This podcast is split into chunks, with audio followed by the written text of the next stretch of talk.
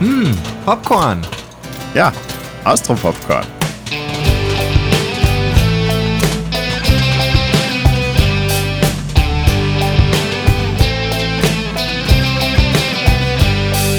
Ist ja irgendjemand, der nicht verhandlungsfähig ist? Der enttäuscht sie nur. Genau, der enttäuscht sie nur. Und damit herzlich willkommen zur mittlerweile vierten Episode von unserem Podcast. Uh, wer hätte das gedacht? Oder zumindest die vierte Episode, die sich mit Braunschlag befasst. Ach, oh, oh, Foreshadowing.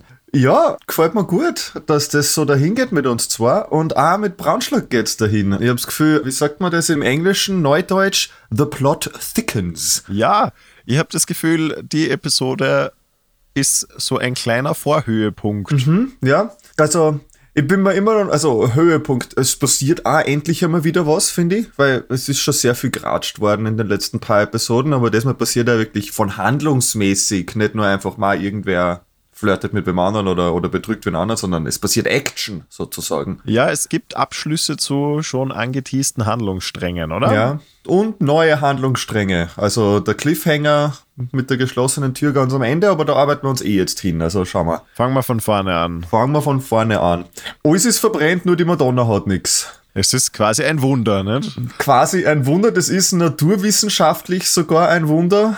Alle sind sich einig über die Telefongespräche, die wir da am Anfang sehen. Das ist so eine gute Sequenz. Braunschlag hat sich noch nicht ausgewundert und wie dieses Wildfire-Gerücht sich da durch Braunschlag schlägt mit den Telefonaten, ist schon sehr gut gemacht. Das haben sie wirklich gut gemacht. Also, das muss man einmal schaffen, dass man das so runterbricht aufs Notwendigste, was die Charaktere da in einem Satz an Informationen weitersagen. Und trotzdem kriegt man als Zuschauer recht ein allgemeines Bild, was denn so passiert. Ja, das haben sie die Episode ja sogar zweimal gemacht. Das passiert Ja. dann später nur mal beim nächsten Ding, das das Dorf durchrüttelt, sozusagen. Ja, also wenn man was gut macht, gut ist es nur, wenn man es zweimal machen kann. Ja, genau. Dann kann man es, dann hat man es bewiesen.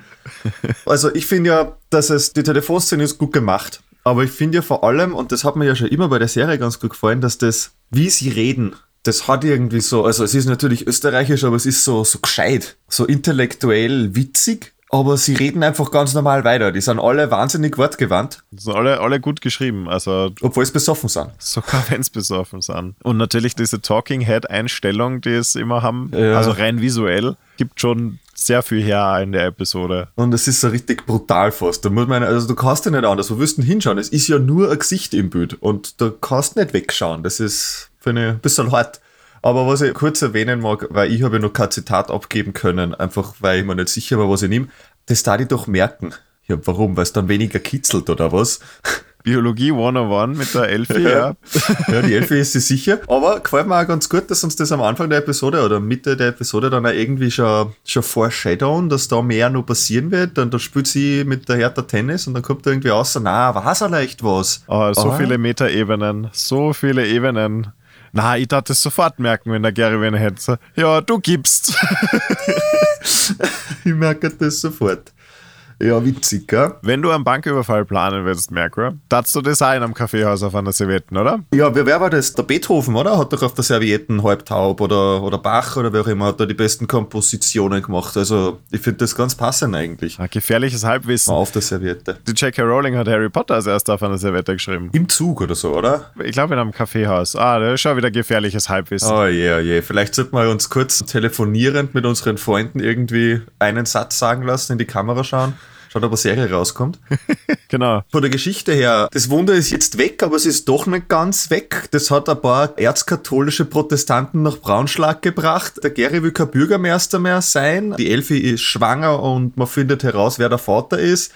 Während der Richard bereit ist zu morden. Die Hertha hat ihr eigenen Spin-off, genauso wie die Silke mit dem Pfarrer. Es passiert relativ viel in der Episode, oder? Es passiert wirklich ziemlich viel, ja. Der Gary glaubt ganz dringend, dass er AIDS hat. Ja, das habe ich nicht ganz verstanden. Ist das, glaubst du, nur Subliminal Messaging, weil er an einem Schild vorbeigeht, das sagt, HIV ist vom Teufel oder so ähnlich beim Protest und deswegen glaubt das? Oder? Ich glaube, das bezieht sich nur einfach auf den Fluch, nicht? Weil was kann noch viel schlimmer schiefgehen, wie wenn er von der Affäre, wo er jetzt schon ein Kind gezeugt hat, dann auch noch eine unheilbare Geschlechtskrankheit. Verstehe. Okay. Das heißt, das ist, also wenn ich mir gedacht, also hast du die Schilder genauer angeschaut? Ja, ich habe so ein bisschen drüber mhm. gelesen, ja. Mhm, mhm. Ja, es sind klassisch alle. Ja, die Erzkonservativen haben sie in, in allen Farben gezeigt, sozusagen. Aha.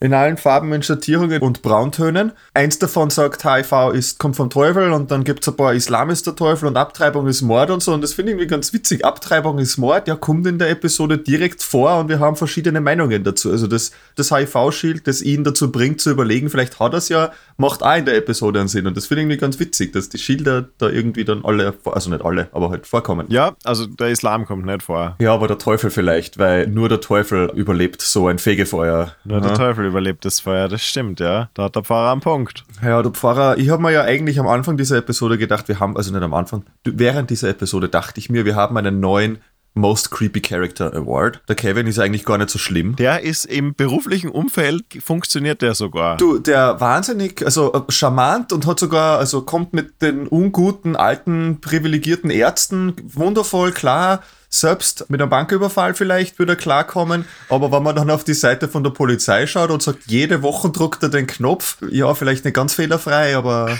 Jetzt hat er schon wieder Druck. Naja, aber wenn besetzt ist, dann kann es nichts haben. Ja, und finde ich auch ganz geschickt gemacht. Also, dass das Motorrad nicht anspringt, das ist, ja, okay. Aber dass die Polizei nicht kommt, weil es immer passiert ist, auch sagt, dass er aber öfter druckt und das beim zweiten Mal anrufen, dann er aber die Rettung schon gerufen hat und deswegen die Linie besetzt ist, das finde ich irgendwie, das ist ja fast schon glaubhaft. Ja, das ist einfach eine Verkettung blöder Zufälle. Ne? Ja. Zitat, das mir auch noch gefallen hat, war, wie der Gary den HIV-Test machen will. Und dann sagt ihm der Arzt, der junge Arzt, ja, er weiß jetzt nicht warum, weil vom Erlebnisfaktor her ist das ja eher überschaubar, nicht? eher überschaubar.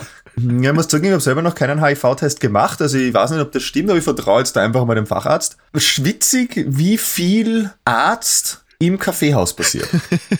Das ist die Außenstelle vom Arzt, oder? Ja, aber, aber witzig, weil ist das eine österreichische äh, äh, Stereotyp? Bei mir ist das, ich habe das noch nicht gehabt. Also vielleicht bin ich ja noch nicht alt genug und wohne nicht im klein genugen Dorf sozusagen, aber. Ich weiß nicht, ich konnte mir schon vorstellen, dass wenn es so ist, dass man irgendwie im Dorf ist und den Arzt am Nachmittag beim Café trifft und irgendwer kommt dann auf die Idee, ah ja, ich frage den schnell, weil in der Ordinationszeit hat man keinen Termin gekriegt oder Sicher, so. Oder? Ja. Und wenn er eh schon da ist, dann kann ich ja gleich mal fragen. Vielleicht ist das die Sache. Man würde ja nicht zum Arzt gehen, weil so schlimm ist es ja nicht. Aber wenn er schon direkt da ist im Kaffeehaus, dann kann ich ja auch fragen. Wobei ich mir sagen lassen habe, dass das ein bisschen eine Berufskrankheit ist von Ärzten, dass rundherum Leute mit allem möglichen Wehwehchen plötzlich privat ankommen. Und das ist ja, also wenn man einen Installateur kennt, dann fragt man den ja auch nicht privat beim Abendessen, ob er nicht schnell mal das Klo herricht oder so. Aber beim Arzt ist die Hemmschwelle irgendwie. Das klingt wahnsinnig suggestiv. beim Arzt ist die Hemmschwelle dann anscheinend eine andere. Ja. Aber vor allem, weil es, glaube ich, und vielleicht sind wir ein bisschen vom Thema abgekommen, ich finde das ganz schön eigentlich, weil es ist ja keine Arbeit. Der Arzt weiß das ja. Das ist ja nur Reden. Das ist ja nicht so, als müsste der, der seinen Werkzeugkoffer holen und zu mir fahren und dann dort da zwei Rohre legen oder sowas. Nein, nein, der, der muss ja nur, na, was ist denn das? Und dann muss er nur denken und dann weiß er es ja. Das ist ja nicht, das ist ja keine Arbeit. Sicher, ja. Und dann weiß er vielleicht, dass es kein HIV ist. Hoffentlich. Ja, aber ob, lieber Nummer sicher gehen, weil beim Gary kann wirklich viel schief gehen. Der Gary ist ja, das ist ja immer nur der Payoff quasi von dem Fluch, an dem er glaubt zu leiden, nicht? Genau, zwei Episoden ist er her der Fluch und er leidet immer nur dran, aber er hat ja am Ende doch eine quasi Konversation mit Gott oder mit dem Kreuz zumindest oder mit dem Telefon das ihm vielleicht sagt, dass er wirklich alles gemacht hat, was er machen kann und dass es vielleicht doch wieder bergauf gehen darf für ihn. Ja, das finde ich wirklich eine schöne Szene, wie er da mit Gott redet und quasi versöhnlich, obwohl er ja jetzt doch sehr gotteslästerlich unterwegs war in der ganzen Serie und Wunderfaken und so, ja, ich tue ja eh alles und von mir aus, ich hat zum Saufen, das ist ja, also sehr österreichisch schon fast. Ich tue eh alles für die. Und dann war ich mir kurz nicht sicher, weil das war schon ein bisschen zweideutig, weil die Antwort kriegt er ja nicht von einem Traum von einer Taube oder so, sondern vom Telefonat. Und das Erste, was gesagt wird, ist negativ. Und dann wird gesagt, du hast kein HIV. Also ist es jetzt, der Gott sagt na oder Gott sagt ja? Das ich glaube, Gott sagt ja. Okay, na gut. Auch wenn das mit dem Saufen vielleicht auch wieder ein bisschen über den Haufen geworfen worden ist. Ja, das hat er aber auch gewusst. Bei dem Gespräch hat er schon gesagt, ja, was denn mit dem Saufen, ja, eh, weißt du. Also, Ich probiere es, aber war schon klar. Darf ich kurz, wenn wir schon da sind im Gemeindeamt, was halten wir denn davon? Ist das recht barrierefrei? Fühlen wir uns da wohl im Gemeindeamt? ich finde es großartig, wie der Teppich im Büro vom Gary dermaßen rollstuhlunfreundlich ist, dass die arme Sekretärin da dreimal durchtrat, bevor sie mit dem Rollstuhl ihr Wände schafft. Ja, und dann ist auch die Tochter von Gary, die Babs, die ist dann auch da und fragt, ja, was der, ja, kann ich da helfen für einen Kaffee? Und die Frau sagt, na, danke, kein Problem. Und sie kämpft durch die Tür und kriegt die Tür nicht auf. Und keiner hilft ihr. Sie wird gefragt, aber keiner hilft ihr. Keiner hilft dir. Wenn wir schon bei der Babs im Gemeindeamt sind, jetzt müsst ihr da eine Stunde telefonieren und wir dann gleich ihr Erbe haben. Ja, ich weiß nicht, ist das die Babs oder ist das einfach verwöhntes Kind, das studieren geht darf? Darf, Entschuldigung, muss man betonen. Ja, das habe ich noch nicht ganz verstanden. Also der treibende Faktor ist schon der Ronny und die anscheinend gravierende Kokssucht, nicht? Wahrscheinlich. Aber ob die Babsi von selber auf die Idee kam, dass sie sagt, sie hätte gern jetzt ihr Erbe sofort. Gell? Das ist uns nicht gesagt worden, ob es das wirklich so dann und vor allem ist es ja so eine witzige, so eine Verhandlung richtig. Ja, für 20% weniger kriege ich mein Erbe auszahlt. Was ist denn das? Also, einfach vom Gedankengang her. Stell dir vor, du bist ein 60, wenn nicht sagen wir 60-jähriger Mann, du hast Geld angespart, nicht viel, weil du hast viel ausgegeben für ein Casino oder immer, du hast nicht viel. Und dann gibst du 80% von deinem gesamten Vermögen, von deinem Haus, von deinem Auto, von allem, was du besitzt, einfach weg, während du nur lebst. Diese Vorstellung finde ich irgendwie recht absurd. Ja, ich meine, das gibt schon dieses Erbanteil auszahlen lassen, während nur irgendwer am Leben ist oder so, aber das ist dann meistens halt irgendwie eine Schenkung oder so. Und man verzichtet dann gegenüber seinen Geschwistern vielleicht irgendwie auf einen Erbanteil, nicht? Und die Maps ist eh ein Einzelkind, die kriegt ja eh alles. Aber finde ich auch irgendwie sehr, naja, nicht witzig, aber vielleicht sogar charmant. Sechs Wochen arbeiten, na, sie studiert ja. Also es, ich glaube nicht, dass die studiert, oder? Ich weiß halt, ich meine, es ist nicht geklärt, was für Jahreszeit das wir haben. Es gehen Menschen im See baden, also kann man vielleicht davon ausgehen, dass es irgendwie Sommer ist. Hm, Dass die sechs Wochen irgendwie dann gerade in den September reinschneiden oder im Oktober. Vielleicht. Aber ich muss studieren gehen, ist ja sowieso nur immer Ausrede dafür, dass man wieder weg muss und auf jeden Fall nicht arbeiten kann. Arbeit ist ja, ja.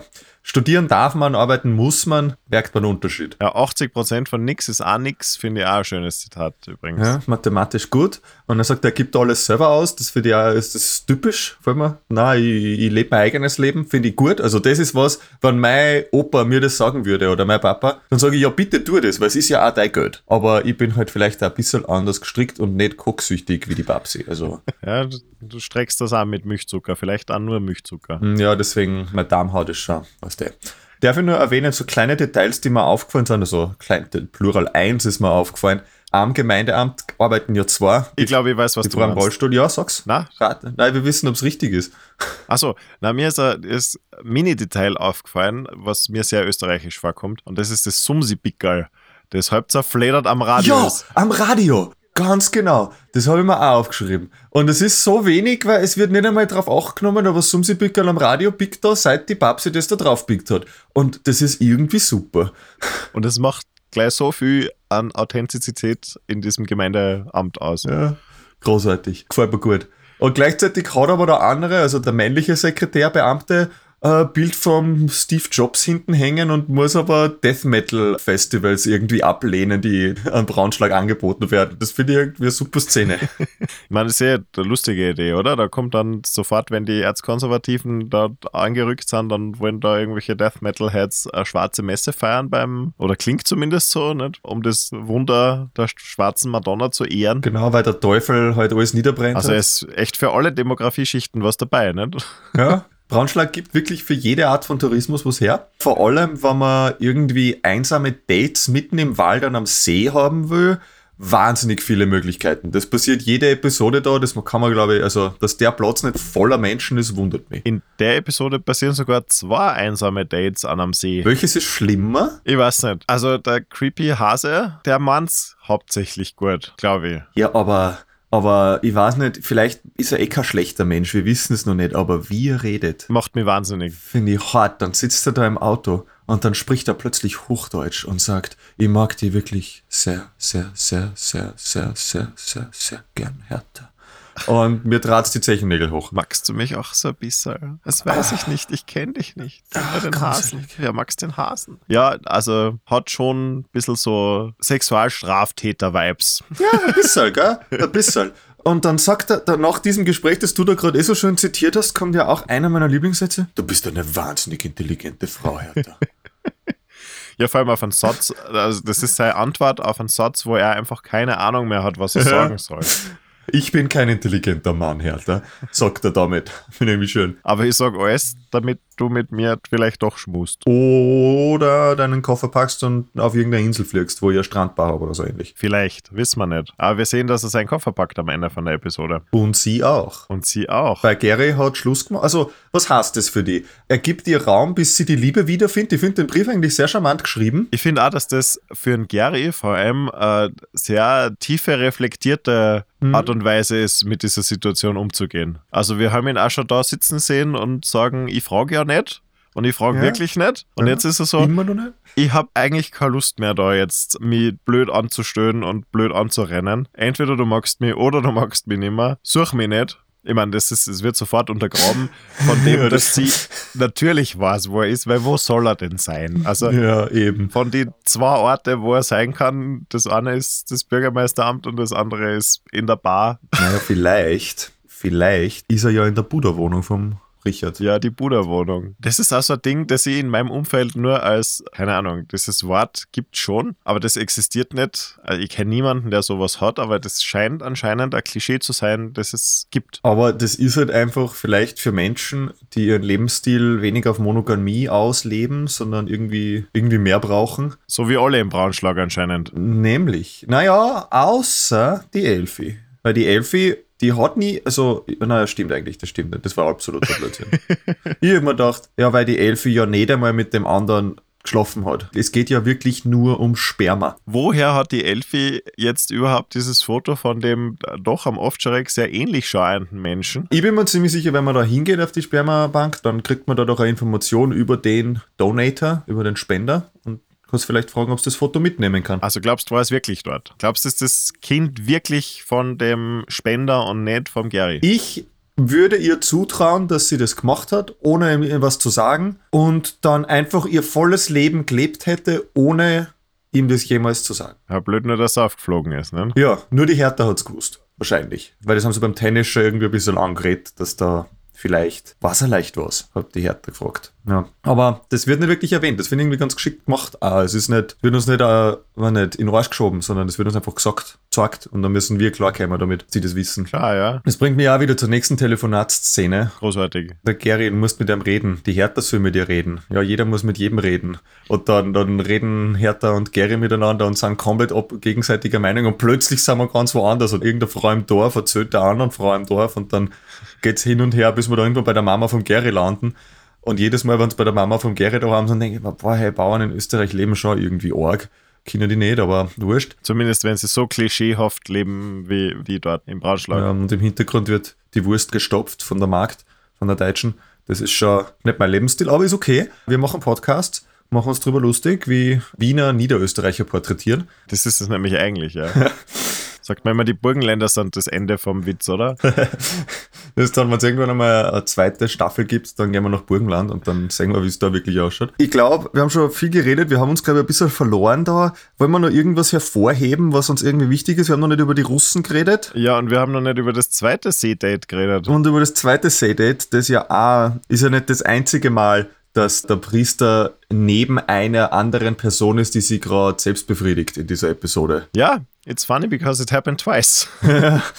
Wie du das am Anfang schon gesagt hast, damit es irgendwie funktioniert oder lustig ist, muss man es zweimal machen. Ja, ich, ich verstehe das. Ich finde es super, dass sie dann wirklich so weit gehen, dass er sein Gelübde jetzt dann ablegt und alles für sie tut und die Grauzone da erforscht und warten sie auf mich, Silke. Äh, nein, ich bin noch nicht da, denken Sie an die Mutter Gottes und dann kommt er, ja, witzig. Aber dass er dann wirklich sein Gelübde ablegt, ja, es ist so ein harter Schritt, ne? ja, das ist so, boah, ich gebe jetzt meinen Job auf, damit ich mit der Frau, die ich zweimal gesehen habe, sein kann. Und wir werden eh noch was über die Frau lernen und das finde ich irgendwie so geil, dass das so, ja, den wird es vielleicht ein bisschen einhauen, den Pfarrer. Aber ja. Auf der anderen Seite finde ich den tatsächlichen Dorffahrer super geil, wie der von Hose auf, ich masturbiere zu Beichte zu freundschaftlicher Rat innerhalb von einmal Mantel wieder drüber ziehen wechselt. Und auch die Antwort drauf ist, holst du du gerade einen runter? Ah, wir sind in der Kirche, reiß die zusammen, so ungefähr die Antwort. Und dann einfach ganz normal weitergeredet. Okay. Und der andere weiß sofort und sagt, ja, aber selbst wenn du das daheim machst, sieht Gott das. Sehr witzig finde ich auch diese Argumentation so, ja, wie du masturbierst nie, das ist aber ungesund. ja. Also doch, doch ein bisschen Weisheit in dem Fahrer auch, nicht? ja, nein, der, der Pfarrer ist wahrscheinlich gar nicht blöd, aber ja. Glaubst du, dass das tatsächlich passiert in österreichischen Kirchen, dass Pfarrer sie bei der Beichte möglichst detailreich irgendwelche schmutzigen Geschichten erzählen lassen, damit sie dann danach nicht auf Pornhub gehen müssen? Ich glaube, dass das einfach ein Stereotyp ist, den man seit die Kirche gibt, uns schon mitnehmen. Nicht, im 18. Jahrhundert gibt es schon Bücher oder sowas, die uns da irgendwie sagen, wie die Pfarrer vor den Gemälden vor der Jungfrau sie an holen oder sowas. Weil sie ja sonst nichts haben, die ganzen Mönche in den Klostern. Und ich glaube, dass das mehr oder weniger ein Running, also nicht ein Running Gag, aber halt einfach ein Scherz ist, weil in Österreich, und jetzt werden wir dem, also wir haben ja keinen Sponsor, das ist egal, weil in Österreich haben sie ja eh kleine Buben, mit denen sie das machen können. Ja, es war. Oh je. Oh je. Themawechsel.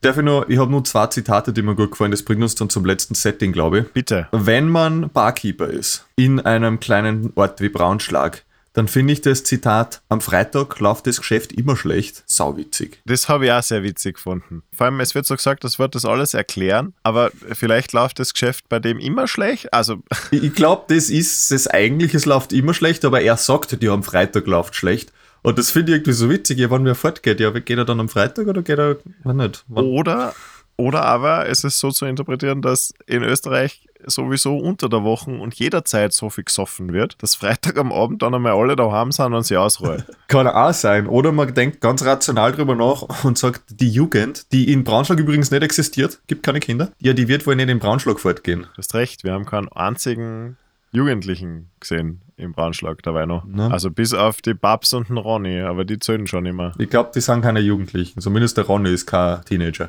Die Babs aber auch nicht. Ja, also ich glaube, die gibt's vielleicht einfach auch gar nicht. Und dann kommt St. Pölten. Grüß Gott, St. Pölten. Ich finde es auch großartig, dass er sich mit St. Pölten vorstellt, als ob das sein voller Name wäre. Ich bin St. Pölten, der heilige Pölten, das bin ich. Äh, gibt jedem die Hand und alle verstängern sie irgendwie prächtig. Ich habe keine Ahnung warum. Sie steigen sie alle auf Füße und eigentlich hassen sie alle. Und der Richard will Bürgermeister werden und der Gary will zurücktreten, darf aber nicht, darf dann aber doch. Und irgendwie mengen sie alle und saufen sie halt am Ende zu. Super. Und machen Politik. Machen Politik, wie man das macht.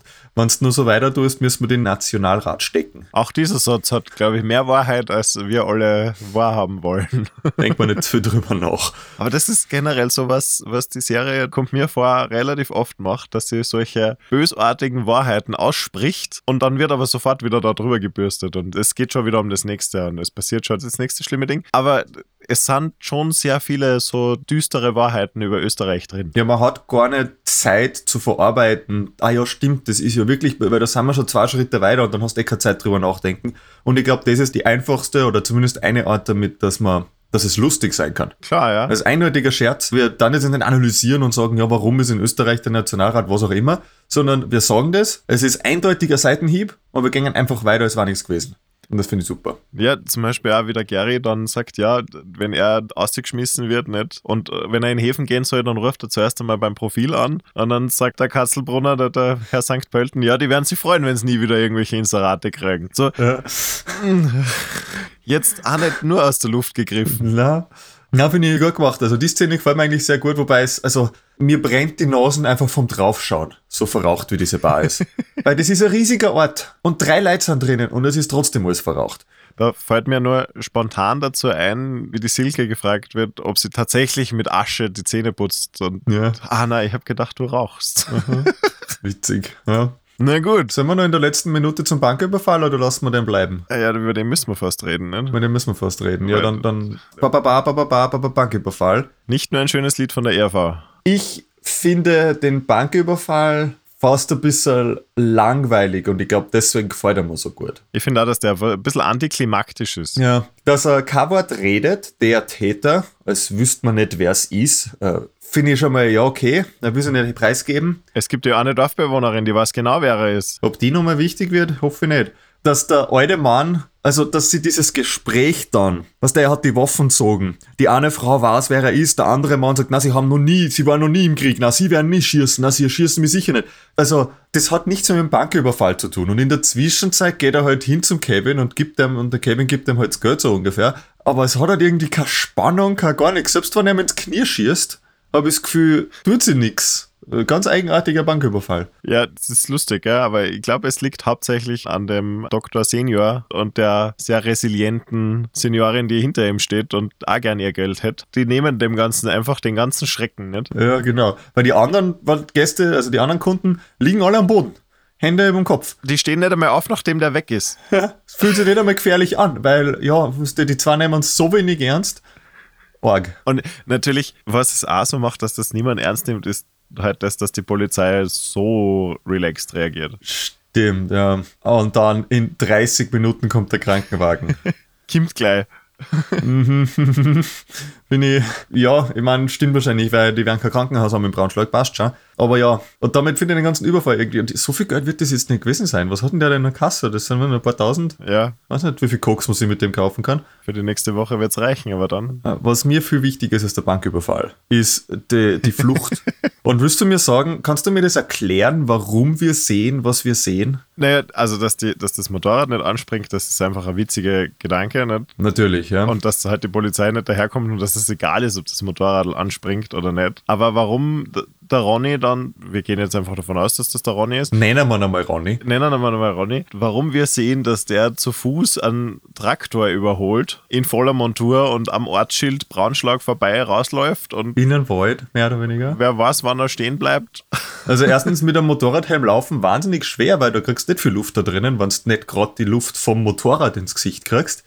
Das heißt, der stirbt da gerade sicher. Und dann, wenn du, du bist gerade fliehend was wird wohl die Tatbeschreibung sein, die irgendwer gibt? Mann mit schwarzem Anzug, schwarzem Motorradl Dann rennt er an den Bauern vorbei, schaut er mehr oder weniger an und überholt ihn halt, aber du bist ja trotzdem gesehen worden. Die wissen ja trotzdem, wo du hinrennst. Sicher, ja. Und dann rennst mitten in den Wald in voller Montur. Das finde ich irgendwie so, so richtig absurd. Ich check's überhaupt nicht und das finde ich irgendwie witzig. Es ist einfach der dilettantischste Überfall überhaupt, ne? Aber ich meine, man muss auch dazu sagen, dass der Plan für den Überfall vom Kevin kommt und der Kevin hat gesagt, ja, einfach mit einer Waffe einigen und überfallen. Na, der Kevin hat gesagt, mit dem Telefon einige unter Waffen und sagen, also nicht mit dem Telefon, sondern sagen, ich habe das Kind vom Bankbesitzer. Na, das war, wenn er ohne Waffe überfällt. Ah, okay. Na, mit Waffe einfach reingehen. Eieiei.